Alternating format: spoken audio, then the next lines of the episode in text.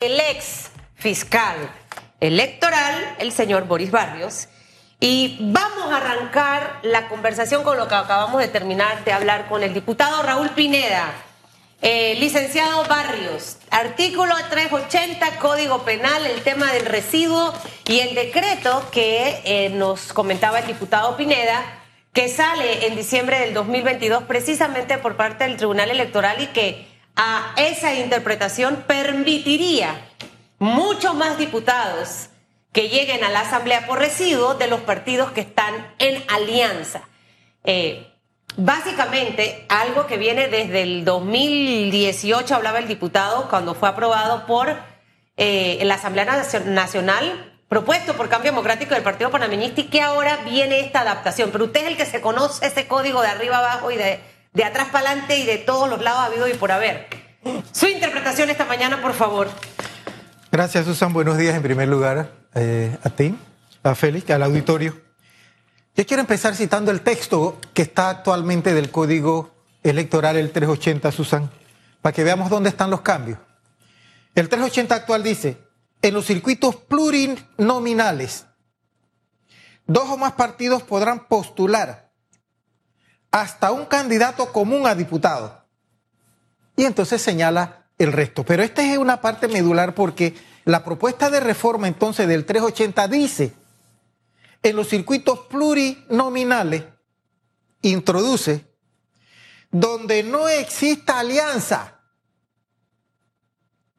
entre partidos políticos, estos postularán a sus candidatos a diputados que competirán por el cociente, medio cociente residuo conforme al 4 Partidos que no estén en alianza. Es que la reforma, el 380 actual, limita el residuo a alianzas. Si no estás en alianza, no le puedes poner la R al candidato de, eh, común. Y esto le elimina esa condición y dice, donde no haya alianza de partidos políticos, estos podrán postular y, dice al final... Y le dan la R. Van a correr por el residuo. Esta es la propuesta, la que usted tiene ahí en papel, de lo que presentó el diputado Ricardo Torres. Es correcto. Ok. Ahora, en, en, este caso, queda ya abierto para los partidos que no están en alianza. Es correcto. ¿Y qué interpretación le damos? Porque, en teoría, el argumento por el cual se está introduciendo este artículo es por el decreto que salió el año pasado en diciembre de agregarle la S a las Rs. El, Susan, el 380A, que es el que se quiere adicionar, viene, si, el, eh, si, la reforma del 380 eh, dice que van a haber las competencias por los residuos indistintamente, que no estés en alianza, y podría escuchar, no es que el 380 no se modifica. Espérate, pero es que el 380 dice entonces, en los circuitos plurinominales, los partidos políticos aliados podrán postular hasta dos candidatos comunes que representan la alianza. Cambia el contexto. Si tú no estás en alianza, te pueden postular los partidos y vas por el residuo. Y la adición que se hace ah, en el caso de las alianzas, que hasta ahora ha sido un candidato a diputado común ahora plantea hasta dos. Entonces, eso cambia totalmente. Hay, un aumento. Total, total. Aunque se, aunque se, diga desde el órgano legislativo que las reglas del juego van a quedar igual con esta nueva iniciativa, no. hay una adición al tema del residuo. Así es. Y hay que leer entre letras. Yo he trabajado con políticos hace rato y he aprendido a leer entre letras. ¿Esto qué cambia? La fórmula de distribución de las curules en materia de residuos cambia totalmente la interpretación que tiene actualmente el reglamento, el decreto al que se refiere, que es el, es el, decretón para los efectos del reglamento de elecciones, habría que cambiarlo y el Tribunal Electoral tendría que meterse a establecer una nueva fórmula de redistribución de curules producto de residuos. Ahora, esto, esto se presta para muchas cosas y sí quisiera entender, licenciado, su postura en cuanto al tema del decreto, para tratar de comprender por qué eh, pretendo introducir este nuevo artículo en el 380, el 380A, que es el que usted nos, nos ha leído. Porque según el argumento que presentaba el diputado Raúl Pineda, esto lo hacen por el tema de haber agregado el tribunal en el decreto que envió el año pasado el tema de las S a las Rs eh, y que esto permitiría, como ya de hecho parece ilógico que un diputado que saque tres mil votos o mil y pico de votos por residuo llegue a la asamblea y el que tiene 18 mil se quede. No tendría sentido y el argumento básicamente que ha manifestado el diputado es ese, pero no sé su interpretación. Si ese decreto realmente era cambiar las reglas del juego o no. No, recordemos que aquí se demandó en un momento determinado la inconstitucionalidad del voto plancha. Ajá.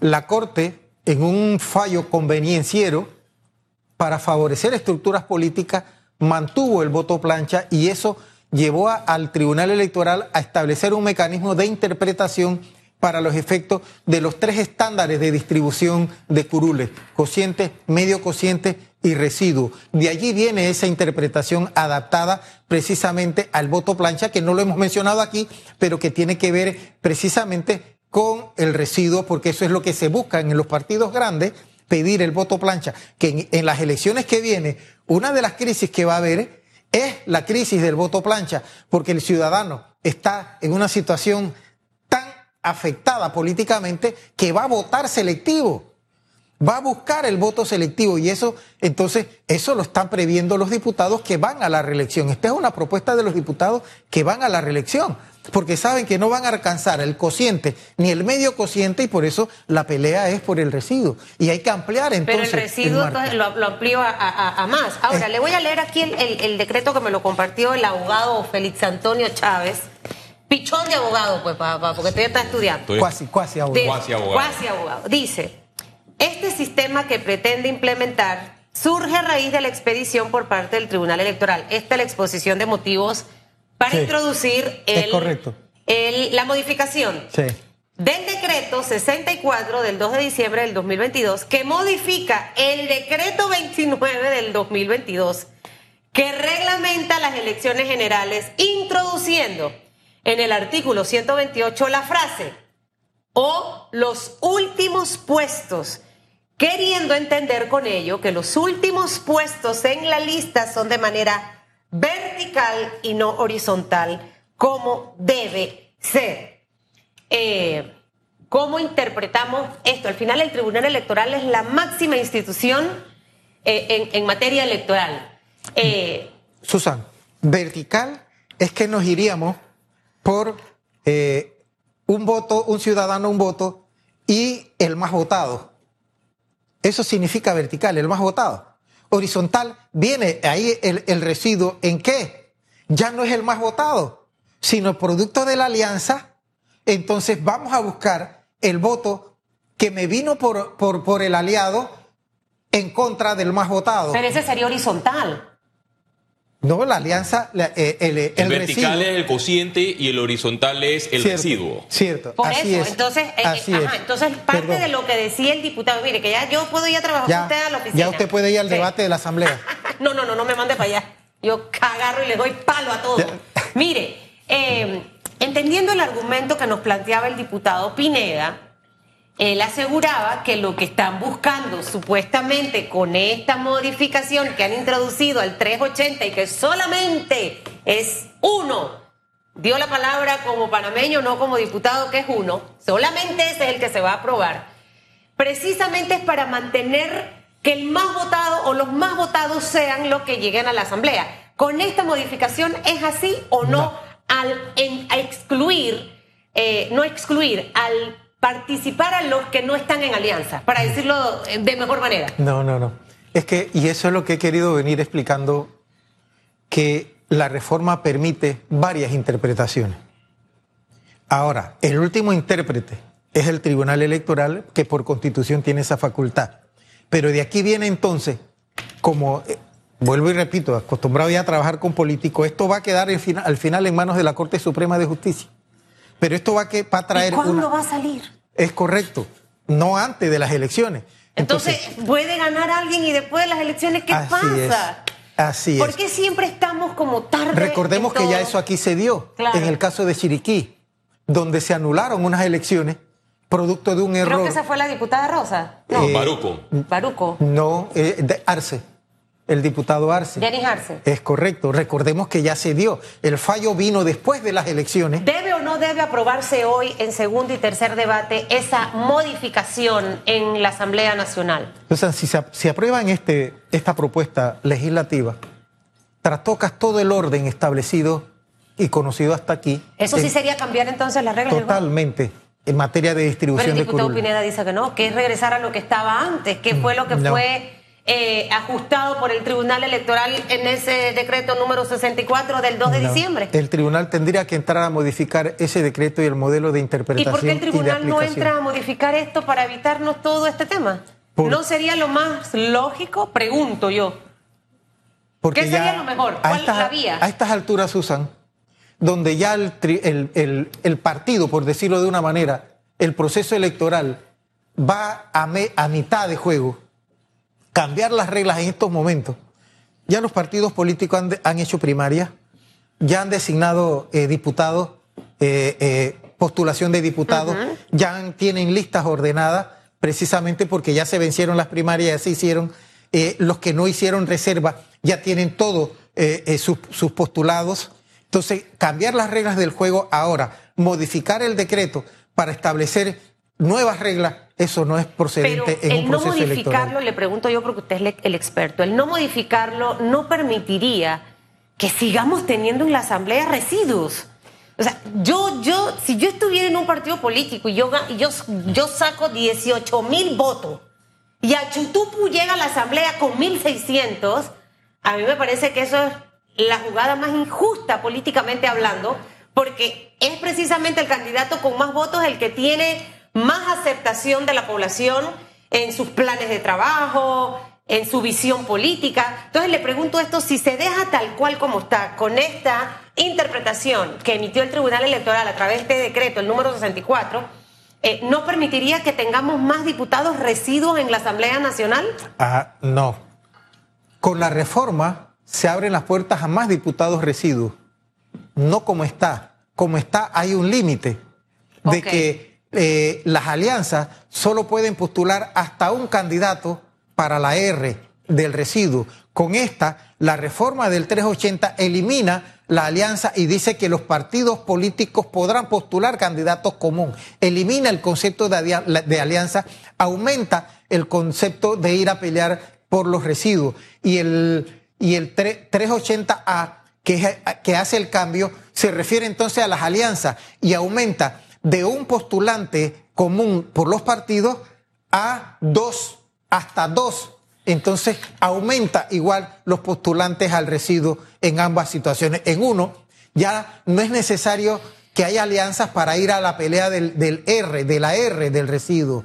Y si hay alianzas, entonces aumentamos a dos, hasta dos para los efectos de ir por el residuo. No, la fórmula no, no da. Y, esto es ocasionado por las distorsiones que se han generado en, el sistema, porque lo que pide la ciudadanía es que no sean electos los diputados con esta fórmula que busca la supuesta proporcionalidad del cociente, medio cociente y residuos, sino que sea voto a voto. Pero incluso ya hay un fallo de la Corte Suprema de Justicia que avala este tipo de mecanismo. Pero lo que se debe debatir en una reforma electoral es evitar lo que está sucediendo en este correcto, eliminar el residuo. Eliminar el residuo o que el voto o que la elección del diputado, tanto en el uninominal o plurinominal, sea de voto a voto. Lo planteo de otra manera, en la pregunta y en la preocupación que tiene Susan. Y es que, por, si fuera así, entonces, la reforma lo que plantearía sería la eliminación de los residuos y no el aumento como se está haciendo en estos momentos. Lo que pasa es que eh, hay mucha gente que no entra a hacer el análisis del proyecto como está y hacer la comparación. Simplemente se lleva algunos por seguidores de los mismos diputados que están haciendo la propuesta y otros simplemente no les interesa. Y esa es nuestra realidad política. De los actuales partidos en estos momentos conformados y que ya han pactado alianza, ¿cuál de todos ellos serían los más favorecidos con estas nuevas reformas? Y cuál, incluyendo a los independientes, serían los que los más afectados? Félix, los que van a reelección. Los partidos que tienen más candidatos a la reelección. ¿Son los afectados o beneficiados? Los beneficiados. ¿El PRD? El PRD. Los partidos eh, eh, grandes.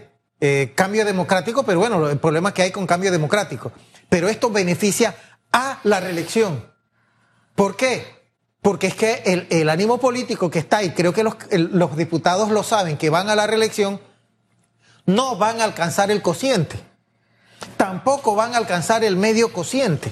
Y como tú decías en antes, resulta que un, un diputado, eh, eh, un candidato con 1.200 votos va a ganar una curul en perjuicio de otros candidatos más votados de su partido, de su propio partido.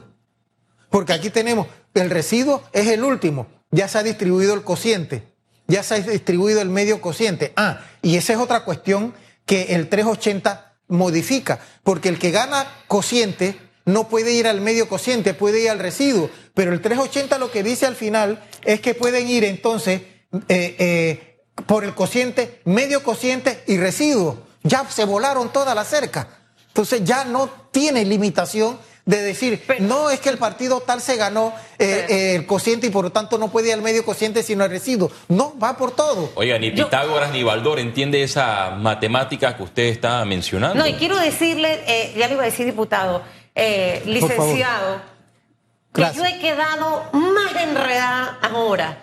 Ahora me llevo eso en mi cabeza porque esa soy yo. Yo me llevo las cosas y quedo y voy manejando y digo, espérate, pero el cociente, el residuo. Entonces, otra cosa que también se habló ahorita con el diputado Pineda.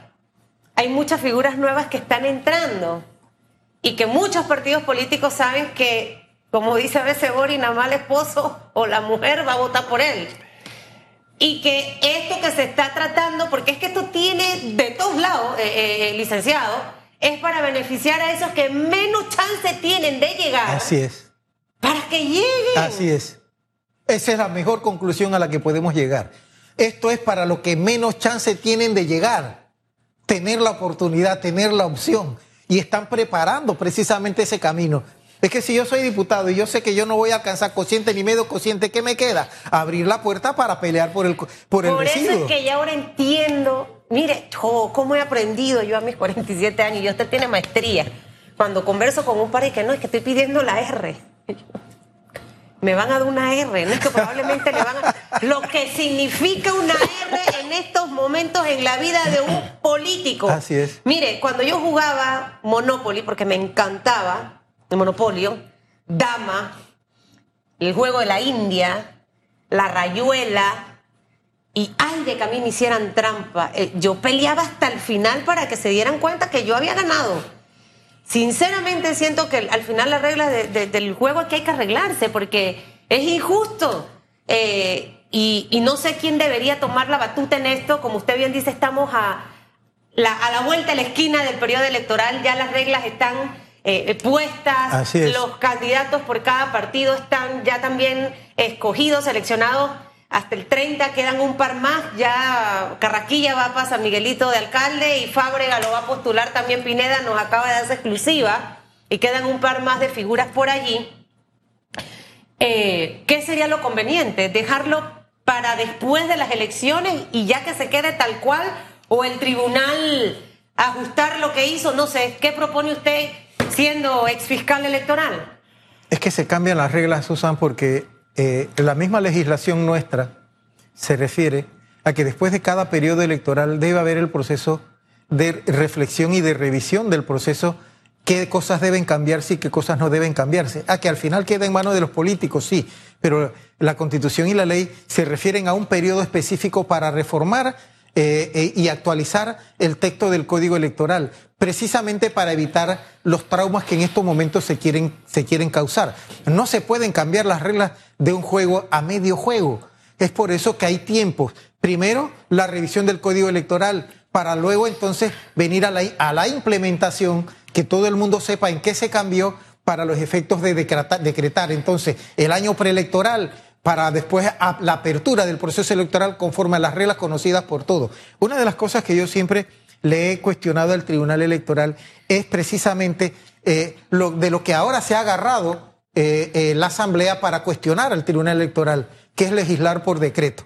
Eso el Tribunal Electoral tiene que limitarlo. Ese, ese decretón, que es un mamotreto, tiene que convertirlo en un código procesal electoral. ¿Cuándo lo debe convertir? En un código procesal electoral. ¿Pero cuándo? ¿En este momento después de las elecciones? No, en la próxima, en la próxima revisión de reforma electoral debe hacer los cambios. Ya esto no nos resuelve el problema, porque es precisamente este y cambio. Es decir, que nos quedamos tal cual como estamos y la Asamblea no debiera aprobar este segundo debate en el día de hoy. No, va a, traer, va a traer mucha complicación y va a traer inestabilidad en el proceso electoral. La historia hoy va a demostrar todo lo contrario. Los diputados van a aprobar este proyecto en segundo y tercer debate. Es posible que sí. Pero en la última palabra la tendrá el presidente de la República con la sanción o el veto. ¿Usted cree que el mandatario Laurentino Cortizo eh, logre frenar este proyecto de ley a pocos meses de las elecciones generales o le dará el espaldarazo a los diputados de su partido? Me inclino a que le dará el espaldarazo a los diputados. No, no lo veo peleando en estos momentos.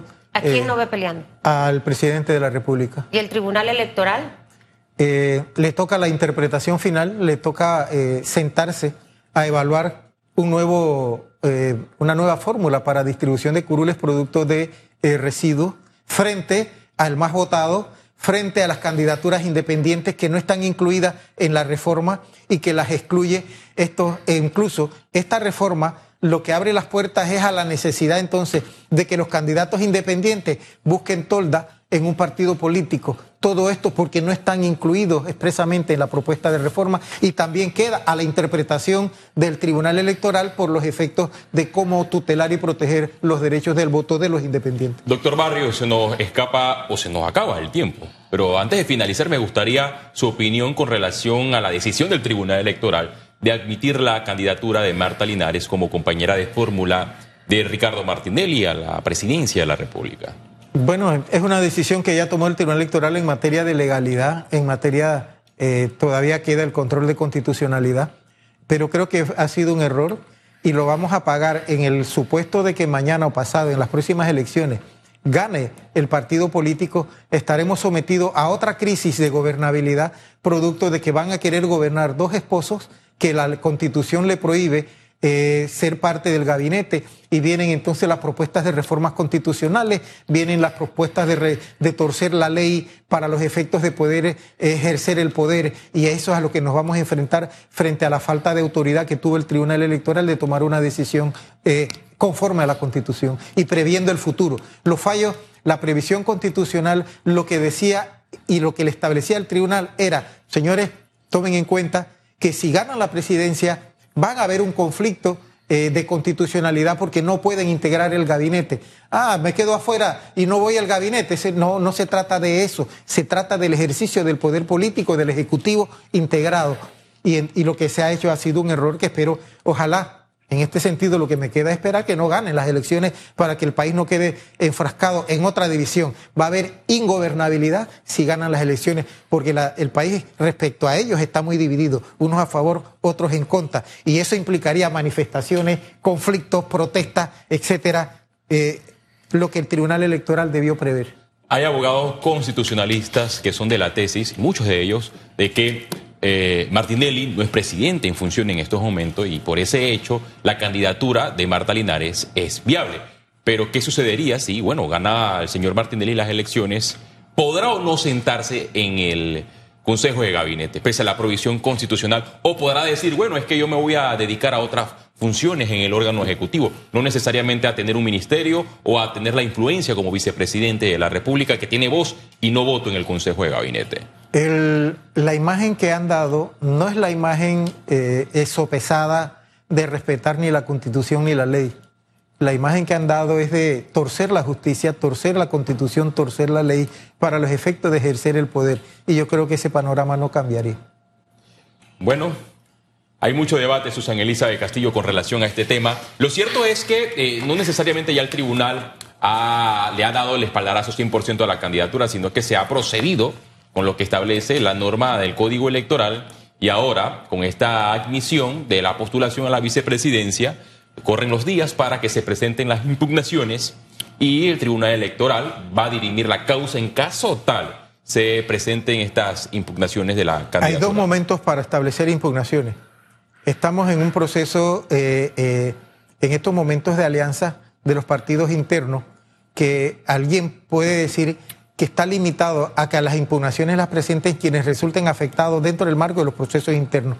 Pero con la apertura del proceso electoral general en febrero, se abren también las puertas para establecer impugnaciones generales. Así es que eh, es otro escenario el que se puede plantear a partir de febrero. Todavía estamos en octubre, falta un par de meses. ¿Qué pasará de aquí más adelante? ¿Cuántos meses faltan? Siete meses según usted y según todo el mundo. Para mí faltan ocho. Nadie me, me apoya. Vamos a decir licenciado ahora después de la pausa, ahí le cuento eso, usted me apoya. Hacemos, tengo esto lleno de nudo porque es que quedé más enredado ahora que un camarón. Vamos a la pausa y regresamos en segundo y